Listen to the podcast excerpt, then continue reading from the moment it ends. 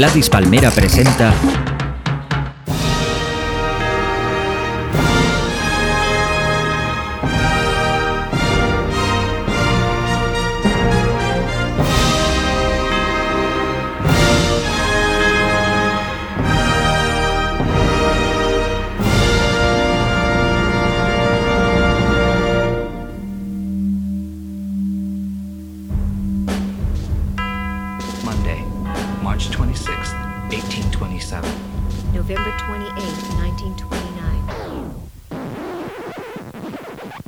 Vidas Ejemplares repasamos la vida de mis ídolos, personas reales de la historia de la humanidad y también esos personajes de ficción para mí igual de importantes. A través de sus datos biográficos se establecen extrañas relaciones entre ellos y esas vidas ejemplares se acaban convirtiendo en vidas cruzadas.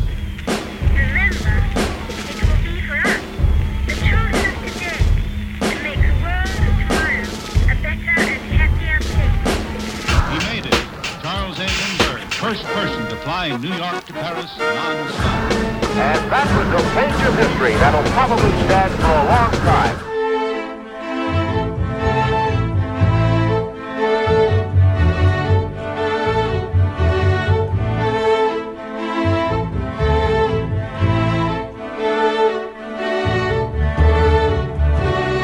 Estáis escuchando a John Cale interpretando una suite que compuso para la banda sonora de la película I Shot Andy Warhol. Un día os conté que en mi religión había una Santísima Trinidad y que estaba formada por Tim Burton, John Waters y Andy Warhol. Y a este último está dedicado este podcast de hoy. Warhol es mucho más que un artista plástico, es un filósofo, un visionario y por supuesto una superestrella en toda la extensión de la palabra.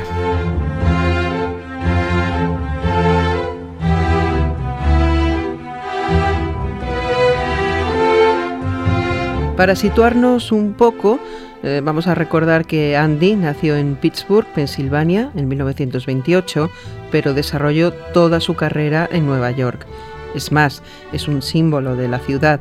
Y cuando digo toda su carrera, hablo de su trabajo como publicista, creador del pop art, pintor, director de cine, productor musical, mentor de superstars, autor teatral, editor de la revista Interview, fotógrafo, actor, modelo publicitario, presentador de televisión, escritor, director de vídeos musicales, diseñador de telas.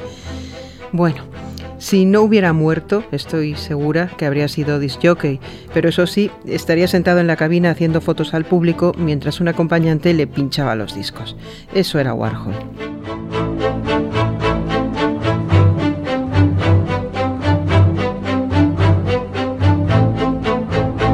La vida de Andy Warhol ha sido contada un millón de veces en libros y de forma tangencial en un par de películas. En una de ellas, que se llama Basquiat, dedicada a uno de sus pintores y amigos, el personaje de Warhol está interpretado por David Bowie. La relación de Bowie con el mundo warholiano se remonta a los tiempos en que Warhol tenía la Factory, ya sabéis, ese centro de creación y reunión donde todo el que iba competía por ser la más divina. La Bowie cuando llegó a la Factory pues no fue bien recibida. En 1971 no era nadie, todavía no se había reinventado en Ziggy Stardust y su imagen, pues vamos a decir algo, algo así como amable, que con ese pelo largo y la ropa hipitrusca que llevaba todo el mundo, pues no tenía nada de particular. Encima llegó y se puso a hacer mimo porque había estudiado con Lindsay Kemp, que es un coreógrafo y un señor pues que mm, parte del mimo para hacer sus, sus trabajos. ¿Qué os voy a decir? Pues que se rieron un rato de ella y si os fijáis, Bowie no pertenece al universo warholiano, no le hicieron ni caso. Pero Bowie, como cualquier persona sensata, estaba fascinado por Warhol y le compuso una canción que, por cierto, a Warhol no le gustó. Es que Warhol era muy especial. Esta canción está en su disco Hanky Dory y Nacho Canut siempre dice que escuchando a Bowie descubrió quién era Warhol. Pues eso, este es David Bowie cantando Andy Warhol.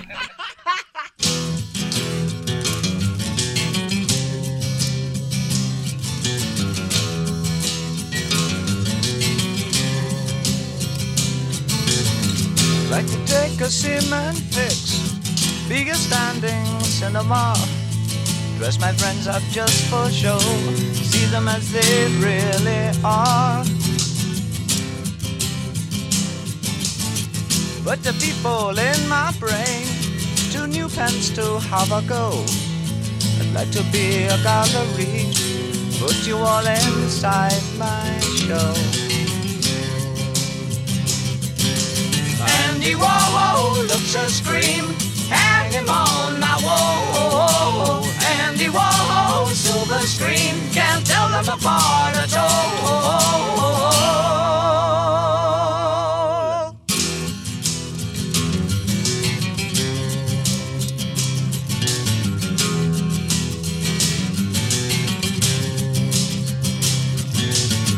Andy walking, Andy tired, Andy take a little snooze.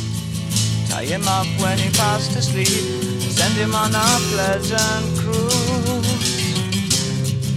Mm-hmm. When you wake up on the sea, be sure to think of me and you. To think about paint and to think about glue, what a jolly boring thing to do. Andy Warhol a scream. Hang him on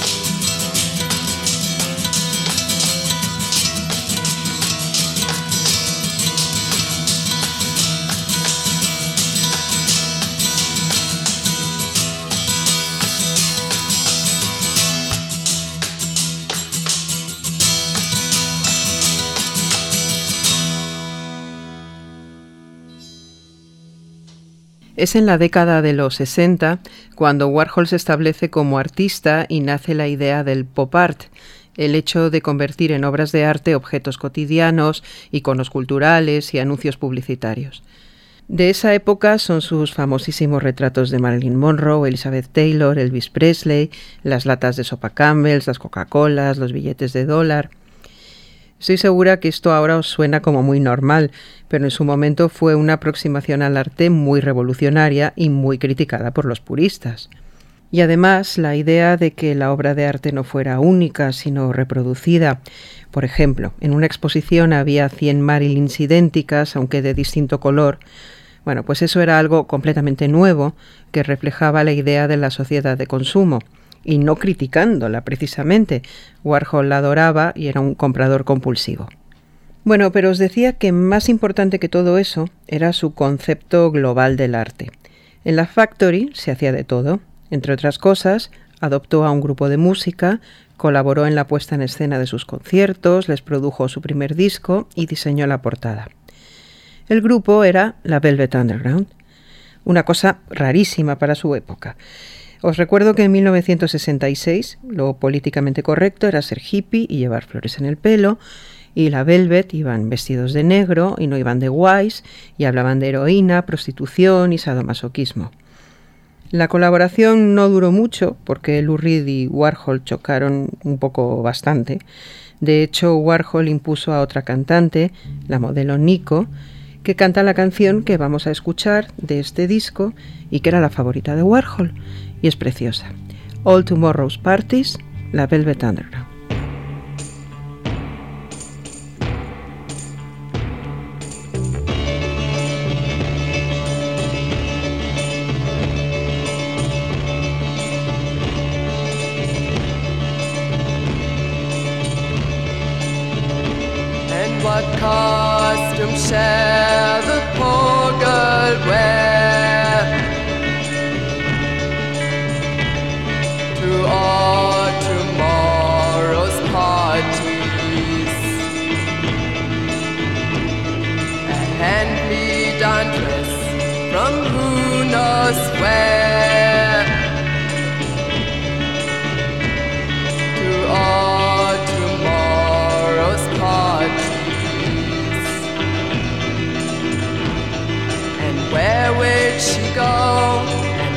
Shall she do when midnight comes around?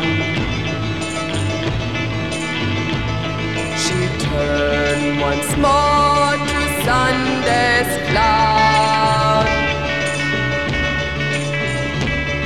and cry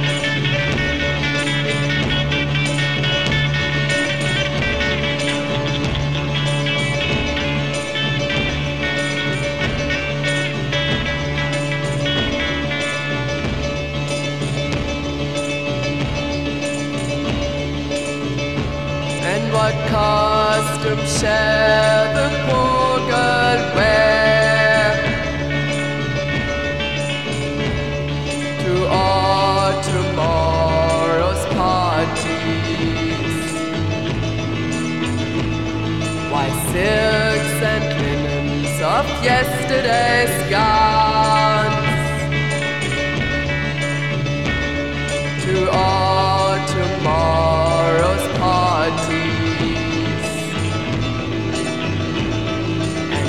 will she do with Thursday's rags when Monday comes around?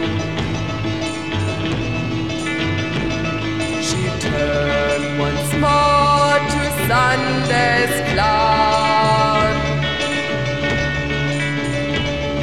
and cry behind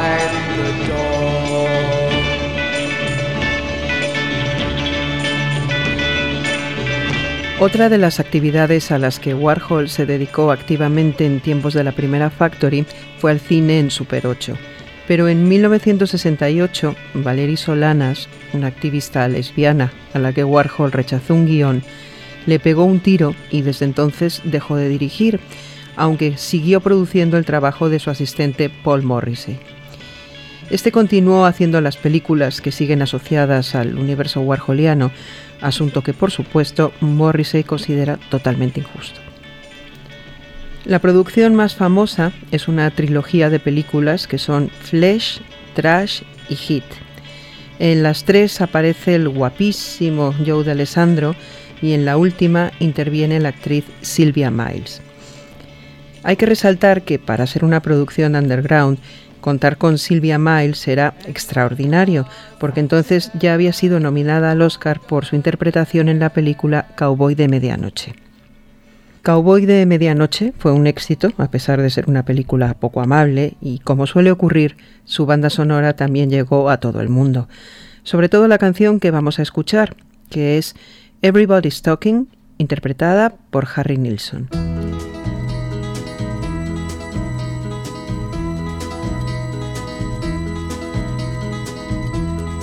Everybody's talking at me. I don't hear words they're saying, only the echoes of my mind. People stopping staring. I can't see their faces, only the shadows of their eyes.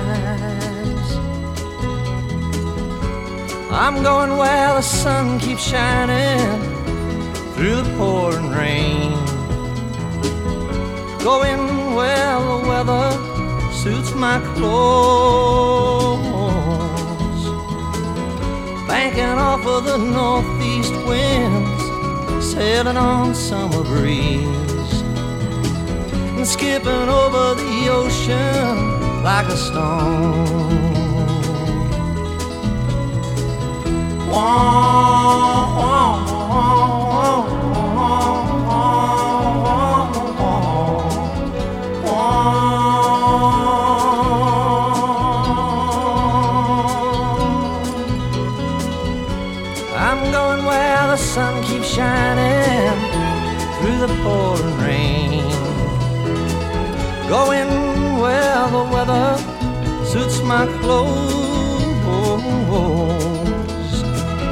Banking off of the northeast winds, sailing on summer breeze, and skipping over the ocean like a stone. Everybody's talking at me. Can't hear a word they're saying. Only the echoes of my mind. I won't let you leave my love behind. No, I won't let you leave.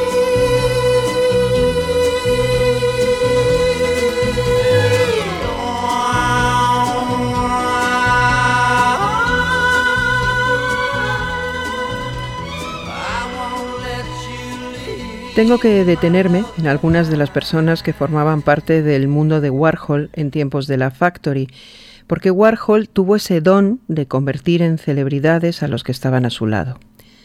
Fue él el que acuñó el término superstar para designar a esas personas especiales, no necesariamente famosas, pero sí estrellas por derecho propio.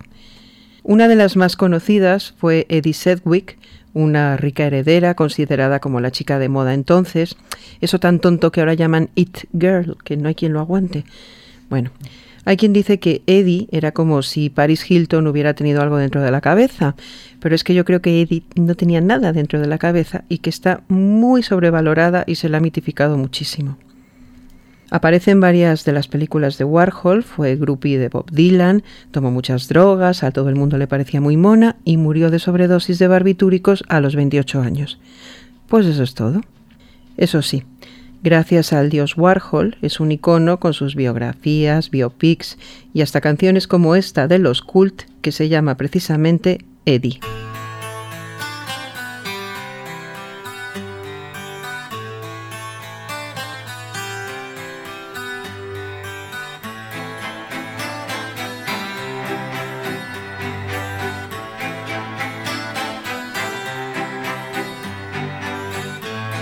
Said you were a youth quaker, Edie, a stormy little world shaker.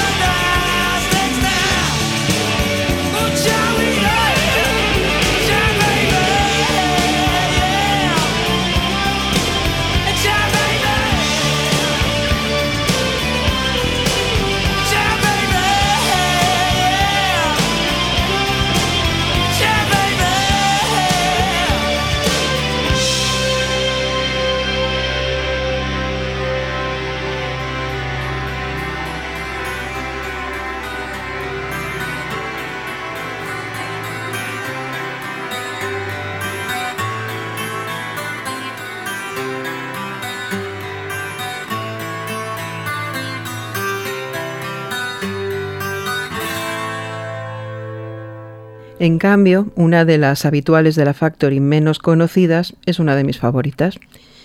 Ella es Mary Voronov y salía bailando, bueno, a su manera, en los conciertos de la Velvet Underground. Su compañero de contorsiones era Gerard Malanga, que salía con un látigo. Mary es una actriz de culto que ha aparecido en montones de series de televisión y películas, sobre todo en las del director Paul Bartel. Los fans de Divine conoceréis a Bartel por ser el director de la única película con Divine como protagonista que no estuvo dirigida por John Waters. Es una película del oeste que se llama Last in the Dust. Pero volvamos con Mary Voronov. Os voy a indicar una de las películas en las que sale para que podáis conocerla y además así veis esta película, que es Rock and Roll High School, una recreación paródica de esas películas de adolescentes que van al instituto. Mary es la directora del centro. Y como no, vamos a escuchar la canción de los Ramones que da título a la película, Rock and Roll High School.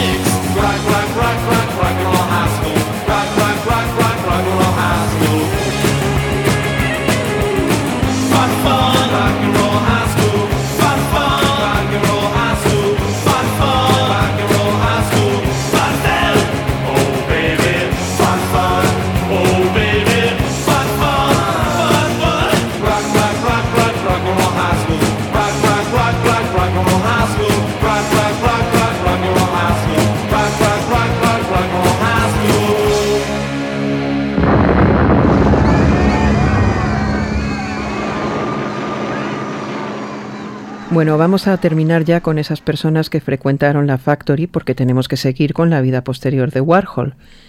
Hay un homenaje explícito a todas esas personas y a la Factory en la portada del disco de Fangoria Absolutamente, donde aparecen todos estos personajes.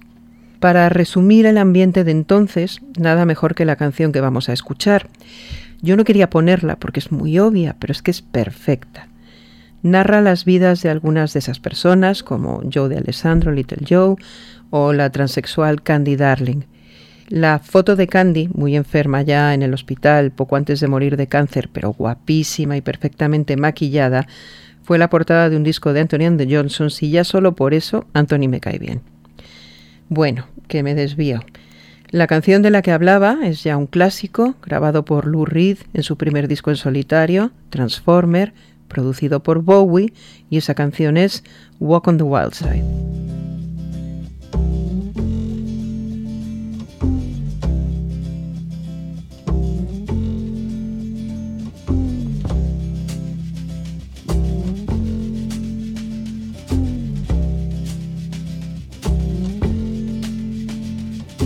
Holly came from Miami, FLA. Hitchhiked away across USA. Plucked her eyebrows on the way, shaved her legs, and then he was a she. She says, Hey babe, take a walk on the wild side. Said, Hey honey, take a walk on the wild side.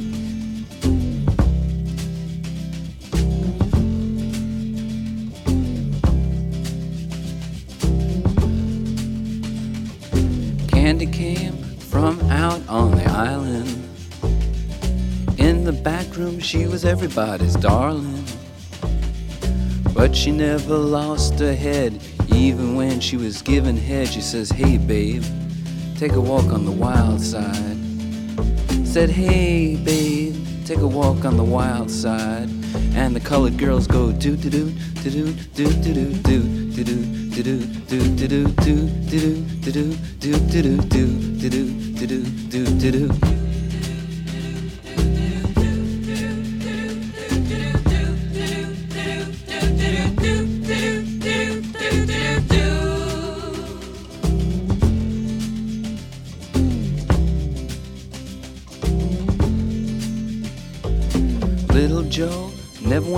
away. Everybody had to pay and pay. A hustle here and a hustle there. New York City is the place where they said, Hey babe, take a walk on the wild side. I said, Hey Joe, take a walk on the wild side.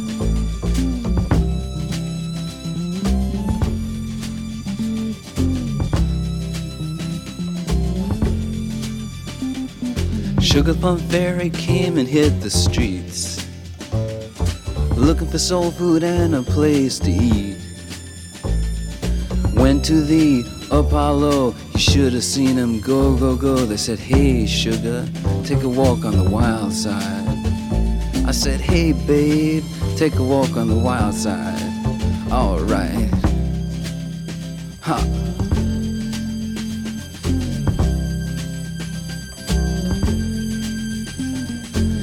Jackie is just speeding away. Thought she was James Dean for a day. Then I guess she had to crash. Valium would have helped that patch. I said, Hey babe, take a walk on the wild side. I said, Hey honey, take a walk on the wild side. And the colored girls say, Do do do do do do do do do do do do do do do do do do do do do do do do do do do A ver,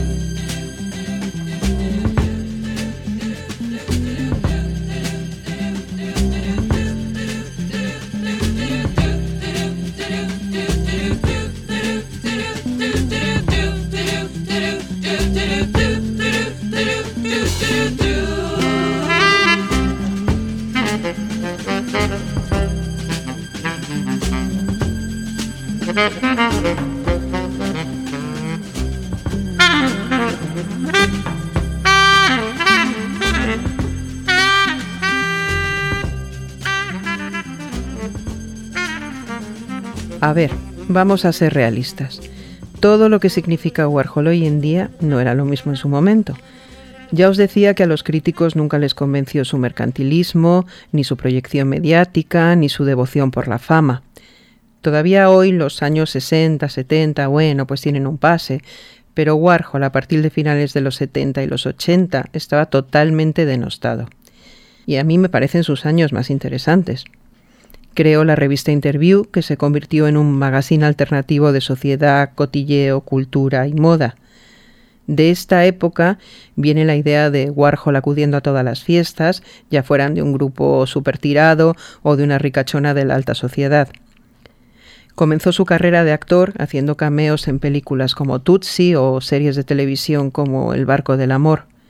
Se convirtió en modelo publicitario y, por supuesto, fue uno de los habituales de la discoteca Studio 54. Vamos a escuchar una canción que narra las aventuras de los que pasaban por allí y además tiene el estilo de la música disco que triunfaba en el local. Ahora que lo pienso, esta canción es una narración de situaciones y personajes igual que la de Lou Reed. La idea se le ocurrió a una modelo, musa, pintora, actriz, cantante, que ya ha sonado varias veces en estos podcasts. Ella es Amanda Lear y la canción se llama Fashion Pack.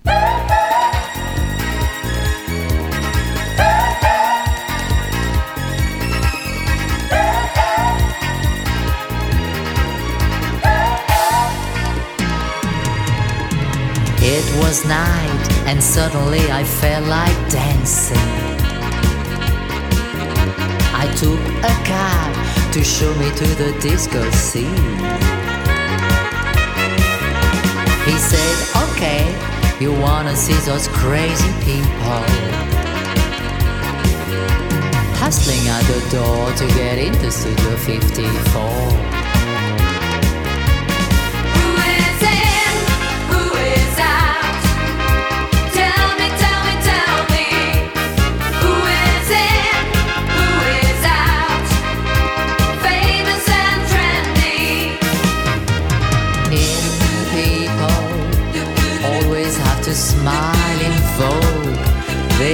They travel by Concorde.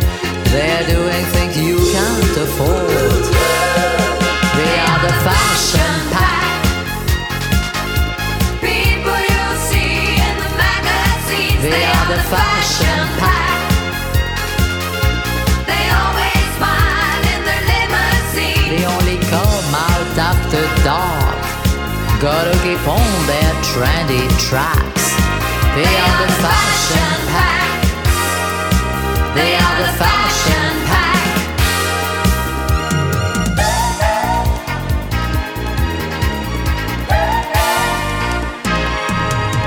Well, I was in, and everybody there was dancing. The fashion queens, the models, and the movie stars.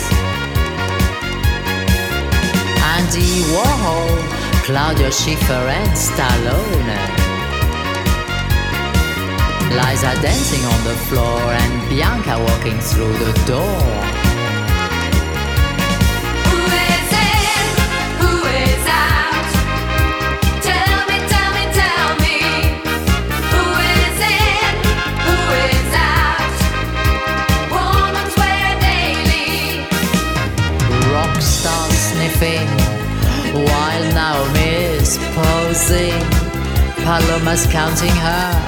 paintings.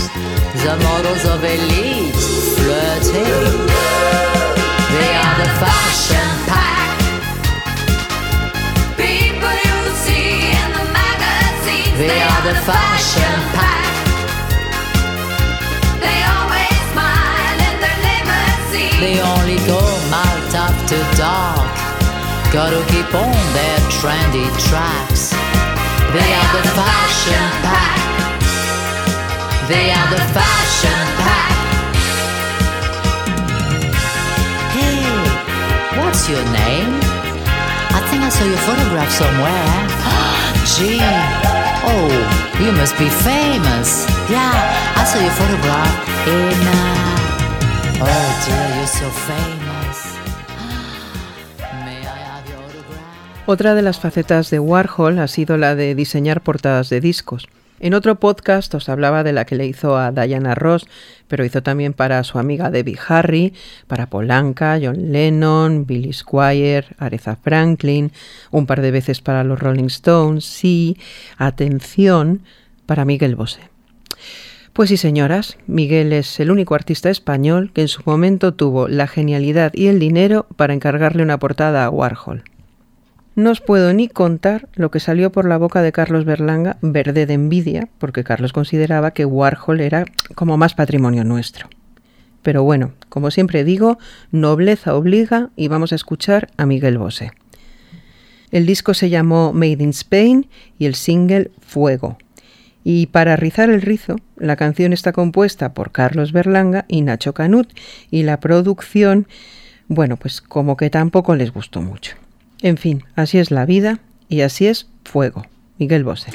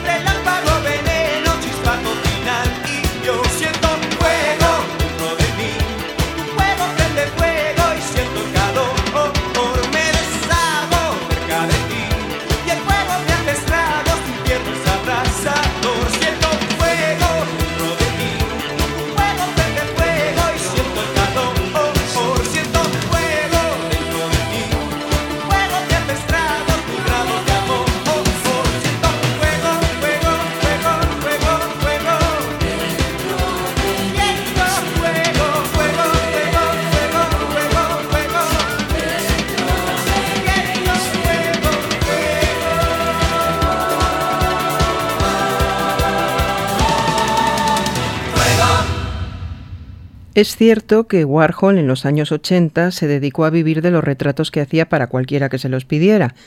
De hecho, se supone que cuando vino a Madrid en 1983 esperaba que las marquesonas le encargaran muchos retratos y se llevó un chasco porque como que no. En realidad vino a inaugurar una exposición de su serie Cuchillos, Cruces y Pistolas en la galería de Fernando Vijande, que era un señor total, y además su asistente era nuestra amiguísima Blanca Sánchez. Se hicieron un montón de fiestas para Warhol, una en casa del productor de cine Jack Achuel, donde tocamos Dinarama, y donde Warhol no paró de hacer fotos y por eso yo aparezco en una de sus obras de la época de cuadros cosidos. Mm, aparezco como mujer desconocida, pero me da totalmente igual, estoy en una obra de Warhol. Carlos le pidió que le firmara en el pasaporte y ese pasaporte de Carlos firmado por Warhol sería algo que me hubiera gustado muchísimo conservar. En fin. Bueno, las fiestas eran un cuadro, pero un cuadro para bien, porque eran puro espíritu warholiano banqueros, políticos, yonkis, Pitita Ridruejo, que fue la única persona que lo entrevistó en su visita, mezclada con Ana Obregón buscando la foto, o con Fabio McNamara, que es el único ser vivo al que se dirigió Warhol. ¿Y qué le dijo? Eres una estrella. You are a star. Esa frase la utilizó Julio Pérez Manzanares para su biografía sobre los pintores Costos. Bueno, como todo está encadenado en estos podcasts, Miguel Bosé, que antes hemos escuchado, fue el encargado de editar en una discográfica que tenía el mejor disco que ha grabado Fabio junto a Luis Migueles, que es el Rock Station. Y una de mis canciones favoritas es esta, el Boogie Movie.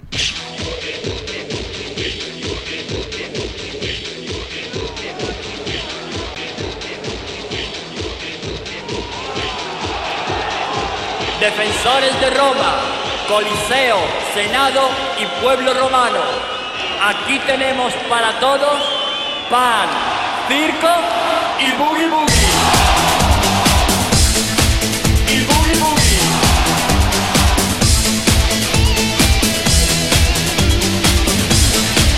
Y boogie boogie. Eres un Black Sapphire Espín Eres un Fury Star 2 Eres un telefilm Te has instalado un sensor Para detectar amor Eres muy puerca. Eres muy sacerolista. Eres muy terminator bonita. Eres una insurreccionina. Aparta, chochorros, mucho plano bonita. Eres John, eres Collins, eres Lata Collins. Eres farra, eres mayo, eres farra, faces mayo. Eres yaki, eres o, eres yaki o, yaki o. Y bailas boogie, boogie, boogie,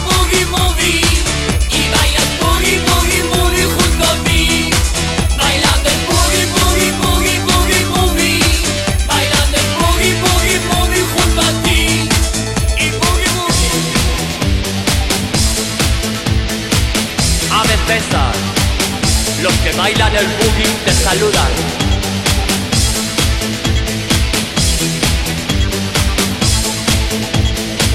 Eres un Black Sapphire Eres un Porcupine Eres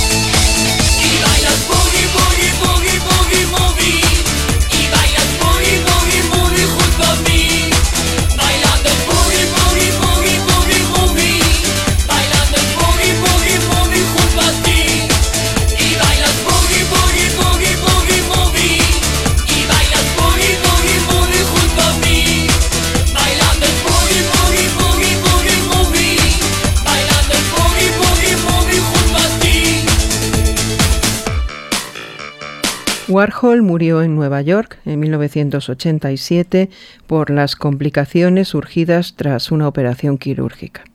Vamos, dicho claramente por una negligencia médica. Lo que muy poca gente sabe es quién compró su casa y es que es alguien muy cercano.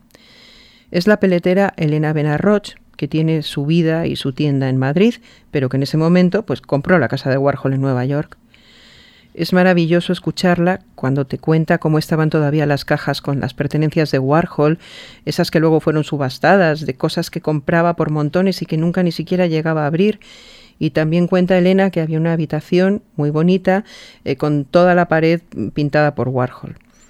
Elena compró la casa vacía, pero le regalaron la vajilla y esta es una preciosidad, era una de las obsesiones de Warhol como coleccionista, es de una cerámica de los años 20-30 que se llama Fiesta Ware y que si os ponéis a buscarla en eBay os gastaréis una fortuna. Yo ya me he comprado algún plato.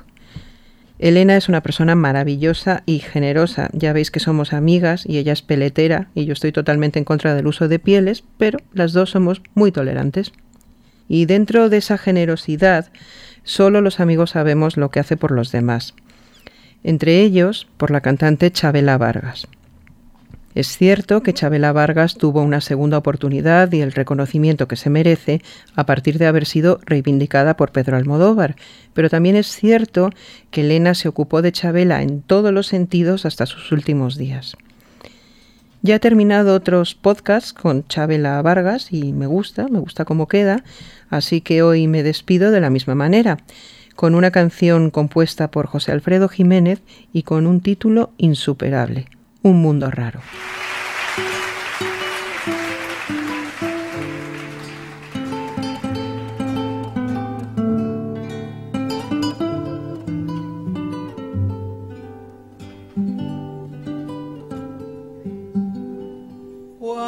Cuando te hablen de amor y de ilusiones y te ofrezcan el sol y el cielo entero.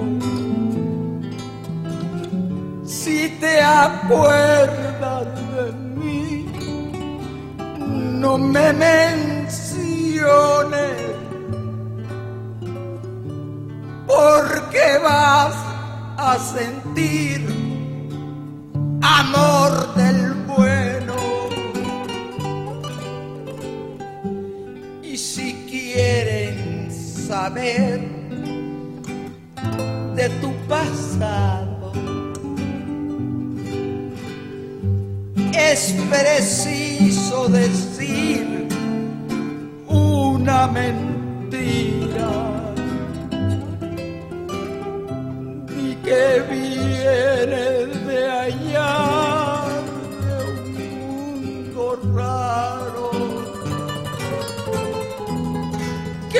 sabes llorar que no entiendes de amor y que nunca has amado. Porque yo donde voy hablaré de tu amor como un sueño dorado. Olvidando el